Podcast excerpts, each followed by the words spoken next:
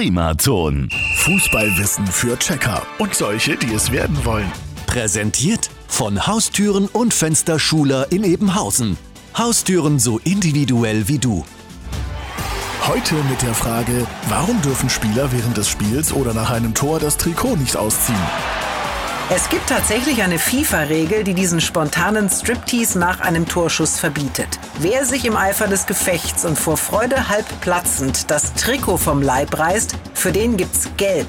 Fertig. Ein entscheidender Grund hierfür ist, dass das Vorzeigen des nackten Oberkörpers in einigen Kulturen, zum Beispiel im Nahen Osten, als unangemessen gilt. Deswegen zeigten früher Sender im arabischen Ländern beispielsweise Spiele zeitverzögert, um solche Szenen sogar noch schnell herausschneiden zu können. Einfacher ausgedrückt, in einigen Ländern ist zu viel Nudismus obszön. Aus Rücksichtnahme wurde das Trikotausziehen daher verboten und wird beim Verstoß eben mit der gelben Karte bestraft. Es gibt aber Spieler, die das bewusst in Kauf nehmen. Mehr als einmal sollten sie pro Spiel dann aber doch nicht so jubeln. Sonst fliegen sie vom Platz.